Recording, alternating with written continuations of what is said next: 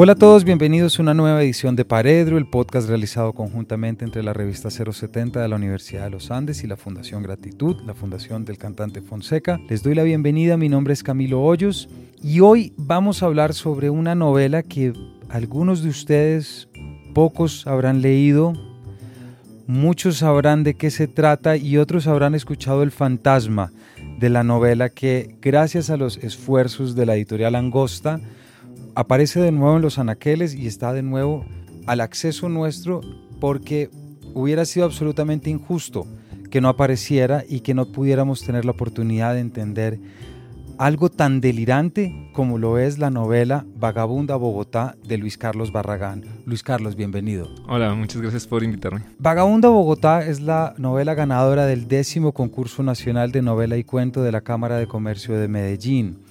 Quisiera comenzar leyendo lo que dijeron entonces los jurados, esto fue en el 2011, un jurado conformado por gente que desde aquí admiramos mucho como es Wendy Guerra, Margarita Valencia, Alberto Salcedo y Antonio García, quienes la definieron como una novela que transita por el desamor, la frustración profesional y amorosa y las relaciones familiares siempre difíciles, en medio de una ciudad gris, lluviosa, que tiene líneas de fuga hacia la ciencia ficción y el surrealismo, tratados siempre con originalidad y un potente sentido del humor. La suya es una prosa incendiaria y rítmica, que con gran libertad se apodera del lector y lo somete desde la primera línea hasta la última palabra.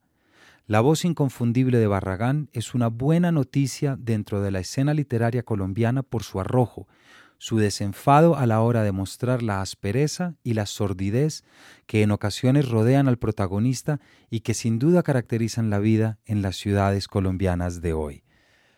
Qué veredicto, ¿no, Luis Carlos? Sí, eso estuvo muy bueno. Es una belleza entenderlo todo y además qué gran noticia que te tengamos acá. Muchas gracias.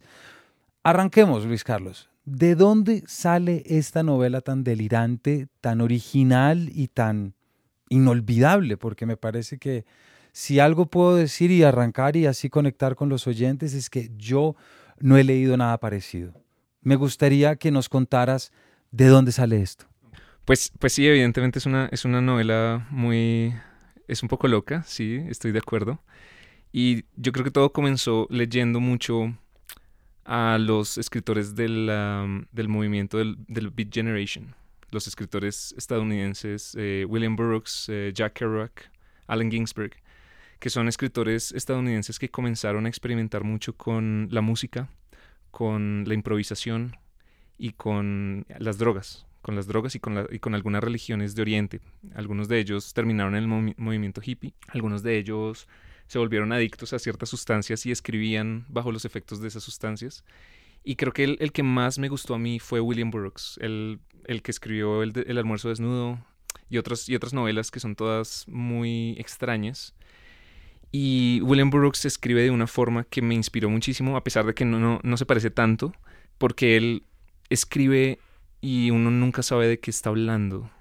Algunas de, de sus novelas, el almuerzo desnudo tiene, más, tiene algún sentido, a pesar de que uno se pierde, pero algunas de sus novelas son escritos de 100 páginas en las que hay un montón de palabras que están puestas unas al lado de otras y, uno parece no entender nada, pero a medida que uno va leyendo uno va encontrando ciertos ritmos. Pero definitivamente también estuve muy influenciado por el surrealismo, por la escritura automática, las ideas de Breton, definitivamente el, incluso el, mismo manifiesto surrealista está escrito de una forma fantástica. Eh, la exploración del, de la mente, la exploración de cómo funciona el cerebro, bueno, hay un libro que a mí me gusta mucho, yo sé que a algunos no les gusta tanto, pero Opio en las nubes a mí me gustó mucho por esa misma exploración del lenguaje y de, la, y de cómo funciona el cerebro. Yo tengo la sensación de que él escribía con ácidos encima, no estoy seguro, pero da la sensación cuando uno lee el libro. Entonces, creo que fue tomar un poco de aquí, un poco de allá. Eh, también había otros escritores como Jean Genet, que me encanta, es un escritor francés parecido, tiene algún aire a la Beat Generation también. Y yo creo que fue armando esto y mezclándole y viendo cómo ellos escribían, intentando armar mi forma de hacerlo eh, con mi vida. la Big Generation, ellos siempre escribían de ellos, de sus, de sus amigos. Eh, entonces, si uno lee La carretera, On the Road, uno se encuentra con personas, los mismos personajes de la Big Generation, pero con los nombres cambiados. Y me gustó mucho esa idea, la idea de, tomar personas reales, personas que conozco, cambiarles los nombres, escribir sobre ellos y luego inventarme lo que me dé la gana sobre ellos, lo que me venga a la cabeza. Entonces, el libro lo escribí en parte usando elementos reales de mi vida, mezclándolos con, digamos, un flujo de conciencia que está muy basado en la música. Entonces, yo escribía escuchando música y dejaba que la música permeara mi escritura. Entonces de vez en cuando sonaba algo en la música y yo lo dejaba entrar. Pero, pero sí, es, es, un, es como un divagar y una de las cosas que estaba pensando con, con frecuencia era que quería ser muy honesto, que quería ser lo más honesto posible. Eso es algo que también aprendí un poco de la Beat Generation. Ellos muchas veces se cuestionaban si era importante editar el libro si era importante editar los errores, porque en esa, en esa medida uno se está negando. Entonces yo lo que quería hacer era un poco seguir sus, sus advertencias y escribir siendo lo más honesto, intentar no editar tanto, eh, sino dejarme llevar, dejarme llevar por mi, mi cabeza. Yo, yo, creo que el, el, libro es más como una impresión de cómo funciona el cerebro un poco, cómo funcionan las conexiones nerviosas que nos llevan de un lugar a otro. Y, y en una novela normal, generalmente hay un solo tema, ¿no? Un tema y uno lo va siguiendo y se va desarrollando y termina, se cierra. Pero así no es como funciona nuestra cabeza. Uno se distrae. Y yo quería hablar un poco de eso, de cómo, cómo uno está pensando. Cuando uno experimenta con las drogas, uno se da cuenta que esa forma de pensar se, se vuelve más evidente. Uno tiene una idea y esa idea lo conecta con otra idea y esa idea lo conecta con otra idea. Y así es como uno se mantiene. De hecho, cuando uno conversa con una persona, eh, la conversación es eso, es como tú cómo conectas lo que yo acabo de decir para crear más diálogo. Y, creo que e, ese fue el experimento, eh, intentar ser honesto, mezclar las cosas que me sucedían en la vida, y luego comenzar a editarlo un poco, eh, organizar los párrafos, organizar la información, mejorar a los personajes. Hay personajes ficticios también y, así poco a poco lo fui armando. Hay un tema que, que, remite directamente desde el título y que tú acabas de mencionar, que es la idea de, de vagabunda Bogotá y del, y del vagabundeo y de lo que Bretón denominaba el vagabondage, que tiene que ver con la, precisamente con la deambulación y cómo la deambulación urbana permite abrir esos vasos comunicantes mentales y forzar las relaciones, las interrelaciones, que es pues prácticamente lo que dice Breton, que es la escritura automática. Eso me parece que cualquier lector que esté familiarizado con el surrealismo francés y con las estrategias narrativas, un poco alejadas de lo modernista, modernista inglés, sino que buscan romper esas, esas fronteras, se lo va a encontrar con un personaje que camina a la ciudad de Bogotá. Cuando supiste cuál era la forma, ¿cómo lo rellenaste? en realidad, pues es, un poco, o sea, la, escritura del libro sucedió hace, hace mucho tiempo. Yo tenía como 18, 19 años cuando comencé a escribirla. Y en esa época pues yo estaba terminando la adolescencia, entonces creo que las hormonas estaban bastante disparadas, eh, estaba conociendo cosas nuevas, estaba teniendo experiencias sexuales por primera vez, eh, entonces fue como, yo quería hablar de eso, pero, pero a mí me, ha gustado mucho siempre la ciencia ficción también, me interesa mm, hablar de la realidad en términos de ciencia ficción. Eh, me parece que la ciencia ficción es, es, maravillosa para ayudarnos a describir la realidad, a pesar de que uno piensa que la ciencia ficción es algo loco que se aleja de la realidad, en realidad creo que es lo contrario. Y, y utilicé esa herramienta para describir sentimientos. Por ejemplo, una persona se va del planeta y la, la separación me parecía como una extrapolación de cuando una persona se va no solo se va de nuestra casa o, de nuestra ciudad o de nuestra ciudad, sino que se va del planeta o se va de la galaxia. Me parecía que hablar en esos términos describía mejor los sentimientos. ¿Por qué no le explicas un poco a nuestros oyentes, Luis Carlos, a qué te refieres con alguien que se va del planeta? Como para que nuestros oyentes entiendan ese, por lo menos ese distinguible línea narrativa que es la búsqueda de Luis Carlos, de un personaje que se llama como tú, en Bogotá, un poco ante la ausencia de Mario que se va. Entonces, el, la, novela se trata, eh, si uno puede más o menos decir de qué se trata, es sobre un chico que, tiene mi nombre, que se llama Luis Carlos, y su novio que se llama Mario, que a propósito es un personaje que no existe, me lo inventé, que se va del planeta porque se gana una beca para estudiar en una estación espacial en Urano. Y se gana una beca para hacer la maestría en una estación espacial que está en la órbita del planeta Urano. Entonces cuando se va, pues el, el protagonista se siente bastante solo y bastante sin sentido en su vida y quiere volver a él, pero la única forma que encuentra es a través de unos, una especie de transmigración eh, del alma o de, o de su conciencia. Y a través de esto suceden como una serie de aventuras, una serie de encuentros con personajes que están también un poco perdidos, que no saben muy bien qué están haciendo con sus vidas, que consiguieron un trabajo que les tocó ese tipo de, cosas. Y, y, va narrando un poco también su historia con, con él, cómo era. Y se va dando cuenta que los límites, además, que existen entre las personas y las conciencias son mucho más fluidas. Y eso es lo que él va descubriendo, que, la, que los límites no existen o que los límites se pueden atravesar con facilidad que los límites entre una persona y otra o entre un país y otro e, es, es, como ese descubrimiento un poco místico también, no sé si te diste cuenta, de qué significa estar vivo, qué significa, para qué estamos, o para qué estoy aquí, y si no tiene sentido, por qué sigo, y por qué intento eh, conseguir logros eh, pues fantásticos como los que quiere Mario, que es ser un duro en física postcuántica, que es la, la ciencia que se estudia en ese mundo, si uno se va a morir. Y entonces en ese entender eh, es como una revelación de nada importa o todo importa. Y, pero bueno, eso, eso lo dejo ya en el libro porque ya sería un poco spoiler. vale. Pues creo que aquí acabas de decir algo que es muy importante que nuestros oyentes entiendan y, se queden la idea y es que a, pesar de que por lo que nos cuentas parece ser una novela absolutamente, que lo es, que conste delirante, que poco tiene que ver con nuestra superficie real, es una novela tremendamente humana porque es una historia de amor y es todas las implicaciones del desamor, del abandono y de la soledad.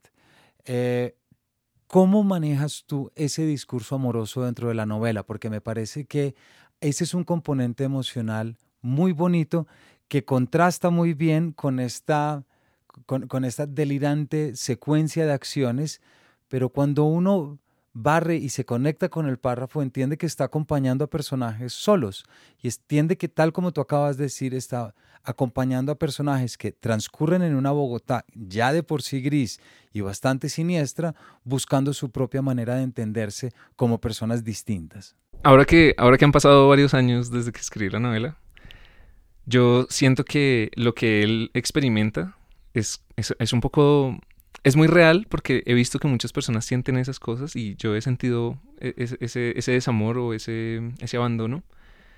Pero me parece terrible eh, también como este, este, este, tipo de historias en las que el amor es lo que le da el sentido a la vida o, el, o una persona le da el sentido de vida a una persona. Y que, y que toda la estructura de la novela esté basada en eso también me parece como algo muy dramático sobre la condición humana, como que las personas se enamoren de esa forma es terrible que las personas eh, sientan ese desamor cuando terminan una relación. Es, es una, o sea, son, son, unos sentimientos muy, muy potentes y, y, y, es dramático que, no, que la gente no los pueda controlar, por ejemplo. Y que tengan, y, y, que se sientan patéticos por no poder controlar esos sentimientos, porque una persona se fue, entonces ya la vida no tiene sentido, eso no, eso no tiene sentido, eso es absurdo. Pero, pero creo que la gente intenta lidiar con estas tusas eh, lo mejor que pueden y a veces terminan de formas muy, muy mal, ¿no? Como suicidios y cosas así. Ahora que han pasado los años, yo creo que yo no quisiera sentir ese desamor de esa forma. Pero sé que, que sucede. Y, que y, creo que lo que yo más estaba sintiendo en ese momento era soledad, más que una tusa. Era que me sentía muy solo. Y, y estando solo, creo que lo que uno más o lo que más comencé a pensar fue en cómo me puedo unir con los demás, o cómo puedo sentir al otro, o cómo, cómo puedo dejar de estar solo, básicamente. Y si eso uno lo toma un poco, si uno lo lleva un poco más lejos, eso puede ser cómo puedo amarlos a todos, o cómo puedo ser todos. Ese tipo de reflexiones, eh, digamos, eh, son, son, las que me llevan a, a estos diálogos del amor. ¿Cómo puedo, digamos, la idea de Jesús de una persona que los puede amar a todos, del Jesús cristiano, que puede amar a todas las personas, me parece como una utopía del amor. Y, una persona que no puede sentir odio es como algo, es algo fascinante. Y creo que esa idea también está en, en las páginas del libro, como ese sentirse solo y contrastarlo con el otro. Como uno puede amar objetos, por ejemplo, o conceptos, no necesariamente humanos, y cómo expandir ese amor a pesar de que uno se siente solo. Es, esa, es ese contraste también de la soledad absoluta y, el amor absoluto. Eso explica que Luis Carlos tenga, por ejemplo, un amorío con la licuadora Oster, ¿verdad? Que ahí metaforizas mucho de esto que nos estás diciendo. Vamos a abrir las páginas del libro para que los oyentes entiendan qué es esto que nos referimos. Salgo excitado viendo cómo los árboles, las nubes y el cielo me sonríen. Me parece que todo está bien. Está bien que haya una marcha y que haya unos cuantos heridos. Está bien que los negros de África se vayan muriendo de sida. Está bien que te nazcan unos pelitos en las orejas cuando comienzas a morir. Un racimo de uvas sucias en la plaza, un corpiño sucio que quiero usar en el closet cerrado una lata de ponimalta que descansa al sol mientras sus reflejos incandescentes se concentran y van tostando de a poquito los pasticos alrededor y comienza un follón, una lucha de potestades como el fuego, el aire, el sol, el metal, una canción de Diomedes Díaz amenazada de muerte por un incendio forestal en tu bello púbico. Mi sueño es yo y alguien que no conozco aún, viajando en una carretera y que nos olvidemos de todo nos convertimos en una gelatina con sabor a frambuesa. Es brutal.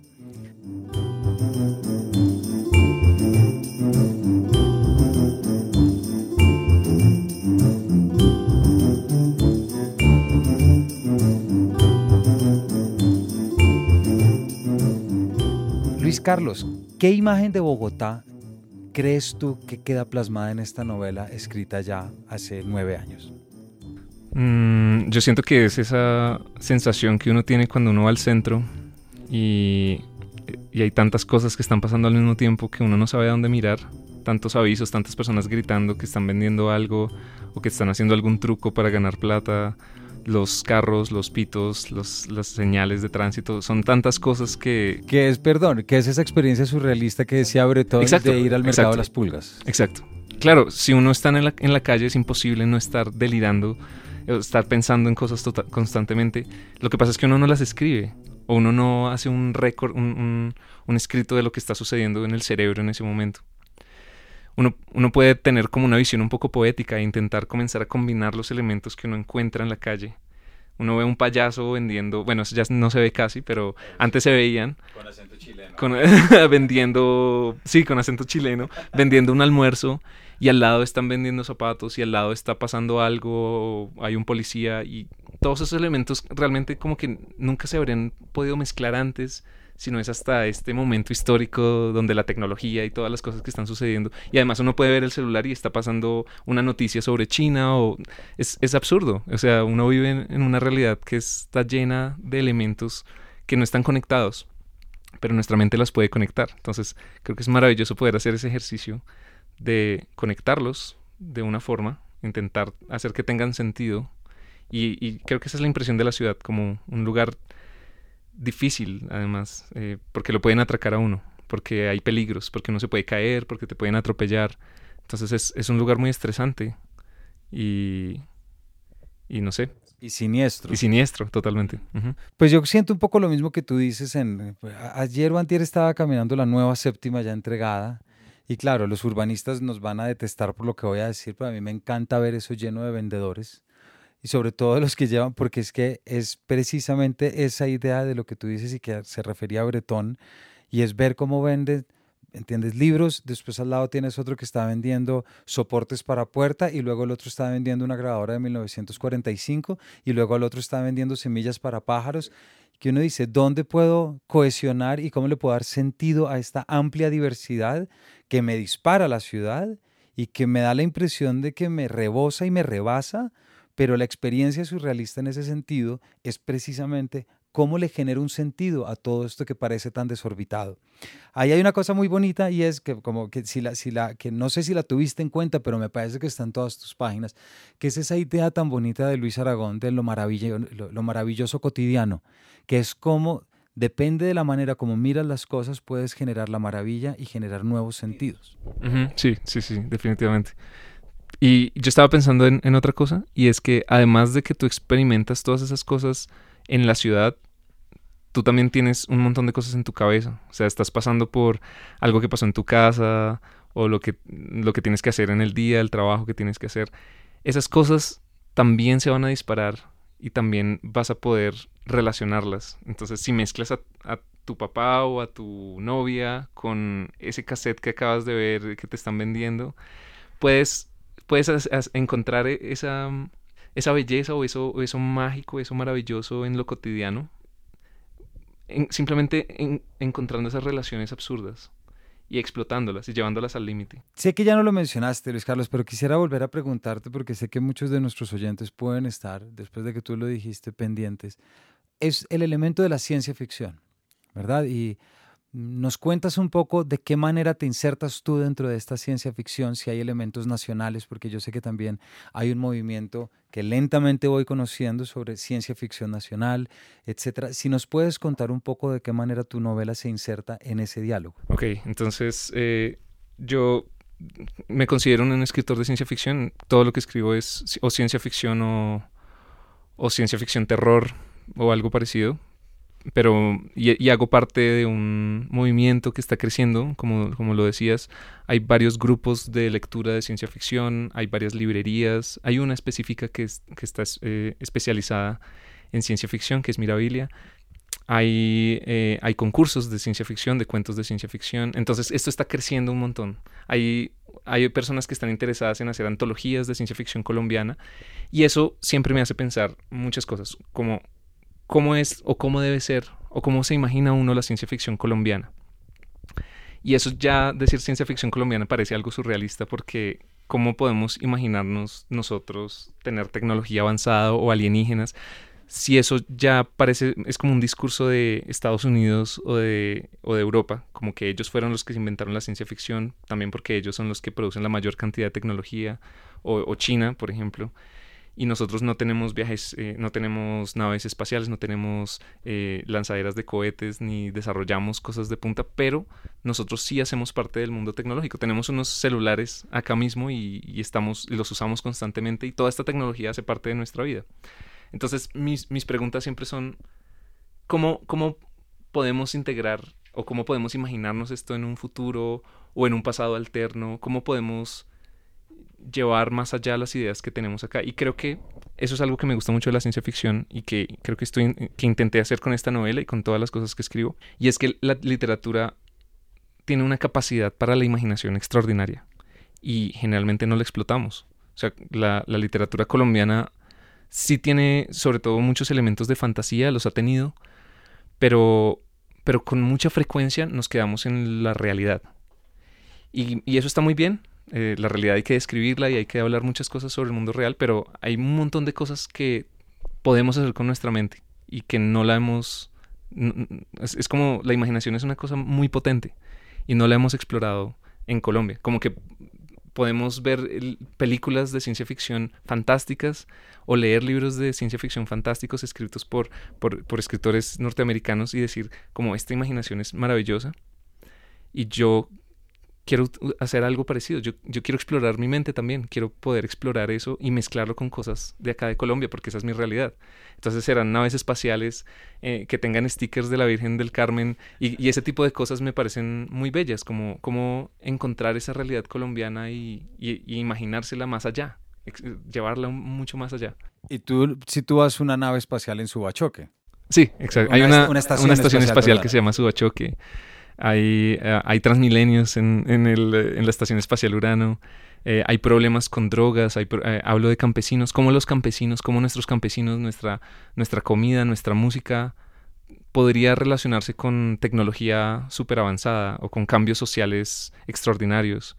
Y creo que esa, esa, es una exploración que hay que hacerse y que la podemos hacer poco a poco. Sí, hay, hay muchos autores, yo no soy el único.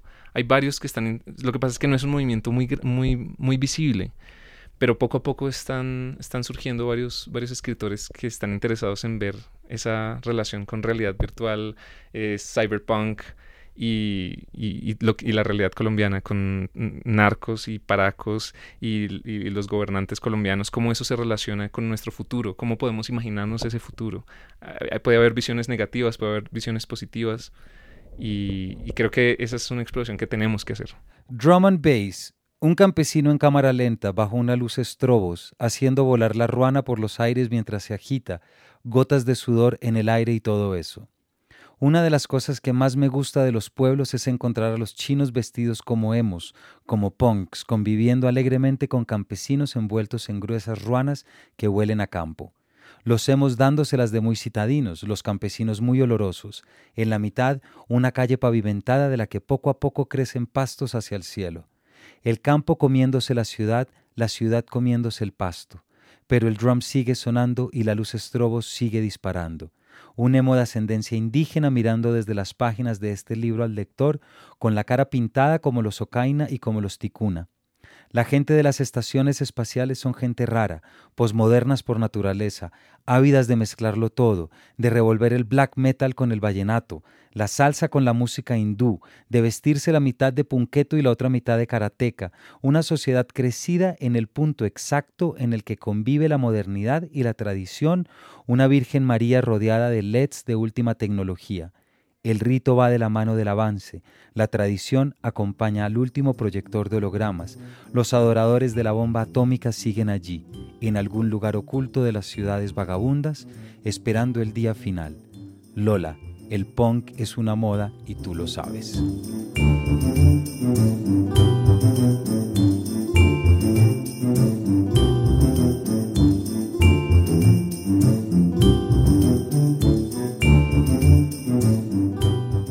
Eh, Luis Carlos, ¿qué ha pasado desde esta novela? ¿Qué has escrito? ¿Cómo podemos buscar cosas tuyas? ¿A qué te has dedicado desde entonces? La novela fue publicada originalmente en el 2011. Cuando yo publiqué, cuando me gané el premio de la Cámara de Comercio, yo ya había escrito varias novelas antes. Y, eso es, yo tengo como unas obsesiones un poco, como que no paro de escribir y he estado escribiendo desde que tengo como 14, 14 años. Entonces, antes de Vagabunda ya hay como unas 10 novelas. Ninguna de ellas yo creo que sea muy buena. De pronto hay una que es rescatable. Y desde Vagabunda hasta hoy, eh, el, en el 2018 publiqué otra novela que se llama El Gusano, que también quedó finalista en un concurso en España. Y ahorita voy a publicar otra novela. Y entre Vagabunda y El Gusano hay otras cuatro novelas que no he publicado. Todas son de ciencia ficción hay una en el que yo hice, unos viajes, cuando me gané el premio hice unos viajes en bicicleta por Asia. Estuve ocho meses viajando en bicicleta con el, con el dinero del premio, fue muy chévere. Y escribí una novela de viajes eh, en el que relato los viajes que hice en bicicleta, pero, pero con un robot y hay como otras cosas, otros elementos de ciencia ficción. Entonces como que siempre estoy mezclando ciencia ficción con realidad. Y ahorita estoy haciendo una saga entonces estoy escribiendo la secuela de la novela que voy a publicar este año. Entonces sí, siempre, he tenido como eh, esas exploraciones. Yo escribiendo, en realidad ni siquiera sé cuántas novelas he escrito en este punto, porque, porque sé que hay muchas que las tengo olvidadas y que escribí cuando estaba en el colegio, entonces como que no, realmente las miro y como no, esto no, no. Pero, pero fue como parte del entrenamiento, como ir aprendiendo, ir aprendiendo mucho pero espero, obviamente, publicar las otras. También tengo un libro de cuentos de ciencia ficción que se llama Parásitos Perfectos. Espero publicarla con Vestigio, que, fueron los que me publicaron El Gusano. Y es un libro de, cuentos de biopunk o, o ribofunk, como lo quieran llamar, que es esta rama de la ciencia ficción en la que eh, habla de exploraciones biológicas, de eh, alteraciones, mutaciones genéticas.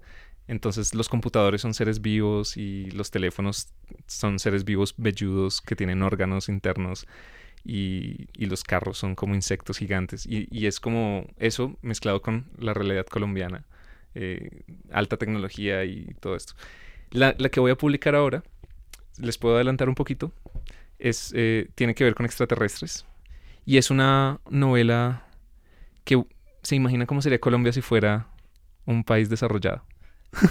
Lo cual ya, siempre que digo eso, la gente, uy, eso sí es ciencia ficción.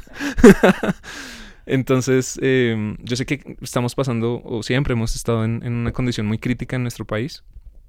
Creo que lo que quería hacer con esa novela, con la que voy a publicar, es imaginarme cómo podríamos resolver todos los problemas que tenemos, pero nos ayudan unos extraterrestres. Y, hay, y es bien delirante también, es bien... Em, bien, alucinatoria la, la, idea, pero, pero es, esas son mis ideas siempre, como estoy, estoy pensando siempre en cómo podemos, desde la ciencia ficción, imaginarnos algo mejor, porque últimamente la distopía ha sido como lo normal en la ciencia ficción, imaginarnos futuros peores, y yo quiero hacer lo contrario, quiero imaginarme futuros mejores. Solo que, eh, claro, la utopía no, no, parece no vender tanto, pero, pero la verdad es que sí, puede ser bastante emocionante cómo lucha uno contra todos esos problemas, al menos mentalmente, al menos simbólicamente. Con esta última respuesta me quitas un poco la pregunta que te iba a hacer, y es que a, qué, a qué aspecto de la realidad nacional apuntas a través de la ciencia ficción o a través de tu escritura, porque si algo tenemos que dejar muy claro acá es que parecería que todo lo que nos cuentas es absolutamente delirante y nada tiene que ver con nosotros, pero es lo contrario. Es todo lo contrario. Y lo que haces, tal como nos has contado, es abrir nuevos aspectos, nuevos espacios, nuevas fronteras y nuevos límites para poder generar nuevas dinámicas y nuevas asociaciones. Cuando yo leía la novela, pensaba que era la otredad absoluta, en el sentido en que es una Bogotá que uno tiene que imaginarse a través de una cantidad de elementos y soportes que tú metes, unos personajes también que están, y es la capacidad y la posibilidad que uno tiene de imaginarse en un lugar remoto, pero que tiene aquí mismo. Sí, correcto. Eso, eso tiene mucho sentido. Como que una de las herramientas de la ciencia ficción a veces es extrapolar elementos de la realidad para hacerlos más visibles. Por ejemplo, 1984 de Orwell toma unos elementos que simplemente son lo que estaba sucediendo en Rusia stalinista y exagerarlos al punto de demostrarnos que realmente no los estaba exagerando, simplemente los estaba nombrando. Y eso es algo que, que siempre, quiero hacer, como intentar explicar o intentar, porque de todas formas no soy politólogo, eh, estudio historia y me, me interesa muchísimo entender qué es lo que está pasando acá qué es lo que está pasando en la política, qué es, lo que está pasando en las noticias. Y, y, cuando uno ve como todo lo que está sucediendo con todos los falsos positivos, con los líderes sociales que están matando, con todo esto, es, es difícil no relacionarse con eso.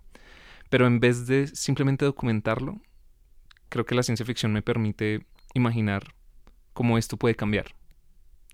Y, y, es, y, eso no significa que sea una novela rosadita y, linda, sino que es un proceso doloroso de cómo podemos transformar estas cosas.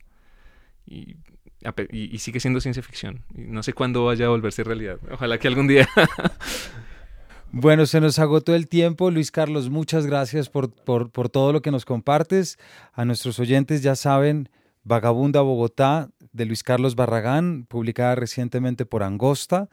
Eh, rescatando así un libro que se nos había, pues como un poco, no decir extraviado, pero sí traspapelado a muchos y que definitivamente marca una postura distinta y algo que definitivamente rompe barreras y lo que hacemos aquí en Paredro es precisamente sentar las bases para poder llegar a nuevos textos que sean no solamente nuevos, sino también que impliquen un lente distinto de lectura. Así que ya saben dónde encontrarla. Luis Carlos, muchas gracias en verdad y esperamos muy pronto leer tu próxima novela. Vale, muchas gracias por la invitación. A ustedes muchas gracias por acompañarnos y nos vemos en una próxima edición de este Paredro.